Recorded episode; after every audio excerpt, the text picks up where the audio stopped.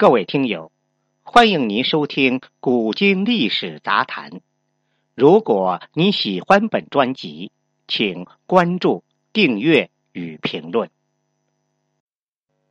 康熙为什么这么恨索额图？一七零三年，六十八岁的索额图被活活饿死在宗人府。康熙还不解恨，又下令抄了他的家。杀光了他所有的儿子。五年后，康熙依然愤愤不平，又将一顶本朝第一罪人的帽子扣在了索额图的头上。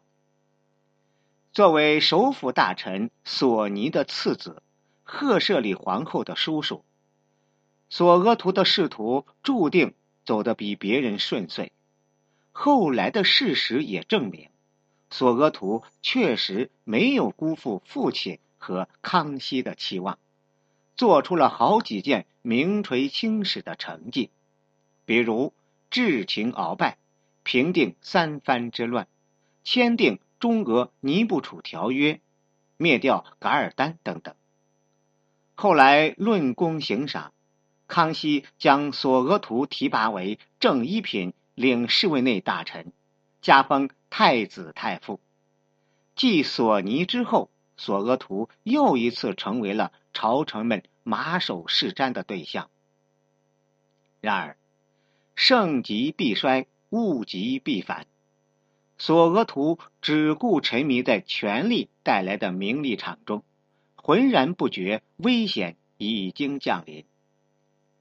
这第一个危险。就是历代皇帝都无比忌惮的党争。为了壮大自己的势力，拉拢依附自己的大臣，索额图不惜与武英殿大学士纳兰明珠明争暗斗，将整个朝堂闹得乌烟瘴气，以致到了非所党即明党的地步。一六八三年。康熙皇帝不愿看到事态越发严重，以包庇兄弟、自恃富豪、作恶多端的罪名，将索额图一撸到底，赋闲归家。然而，令康熙没有想到的是，索党因此偃旗息鼓，明党却趁势崛起，还唤起了皇长子胤世的夺嫡之心。为避免皇子间的储位之争愈演愈烈，康熙幡然悔悟，于一六八六年重新启用索额图。重返政坛的索额图不仅没有吸取教训，反而又犯了第二个错误，踏入了更危险的境地，参与夺嫡之争。如果说第一个危险，只是让索额图丢掉乌纱帽，那第二个危险就足以要了索额图全族的命。索额图是皇太子胤禛的叔外公，自然是毋庸置疑的太子党。为了自己的官位和家族的利益，他比任何人都希望胤禛能够顺利继承皇位。为此，他帮胤禛做了不少事情。一七零二年，胤禛在陪康熙巡视到德州时，突然生了一场大病，索额图立即被召去侍疾。一个月后，皇太子身体恢复如初，但康熙对索额图的态度却发生了一百八十度的大转变。原来，在此期间，康熙接到密报。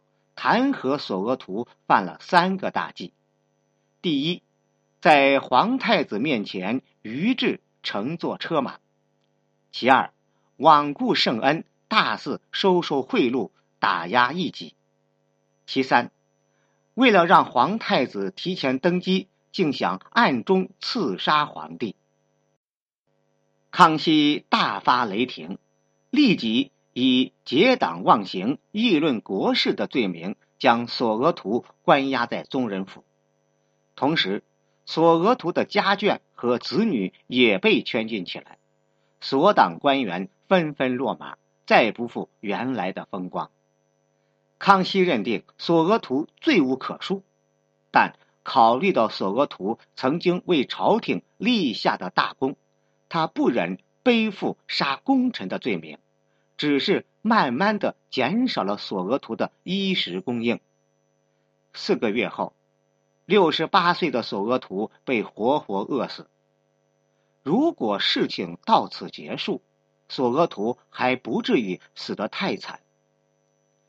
一七零八年九月，康熙听闻皇太子胤禛竟然私窥曼城，经常监视皇帝的一举一动，盛怒之下决定废掉胤禛的皇太子之位。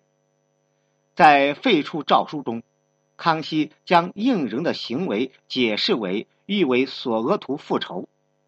然而，一个月后，事情又发生了反转。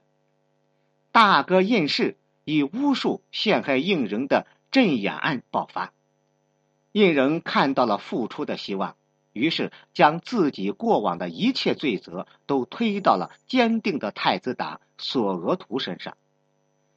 胤禛在给康熙的上书中说：“一切暗中勾善悖乱行事，俱系索额图父子。”也就是说。他胤禛之所以会做出之前那些不忠不孝之事，全是索额图父子挑唆的。康熙信了，于是复立了胤禛的太子之位。可胤禛实在是烂泥扶不上墙。三年后，康熙忍无可忍，再次将胤禛废除。心痛之余。康熙将胤禛的不成器全归在了索额图的头上，于是给了他一个绝对的差评。索额图称本朝第一罪人也。自此，索额图被否定了所有的军政功绩，被永远钉在了历史的耻辱柱上。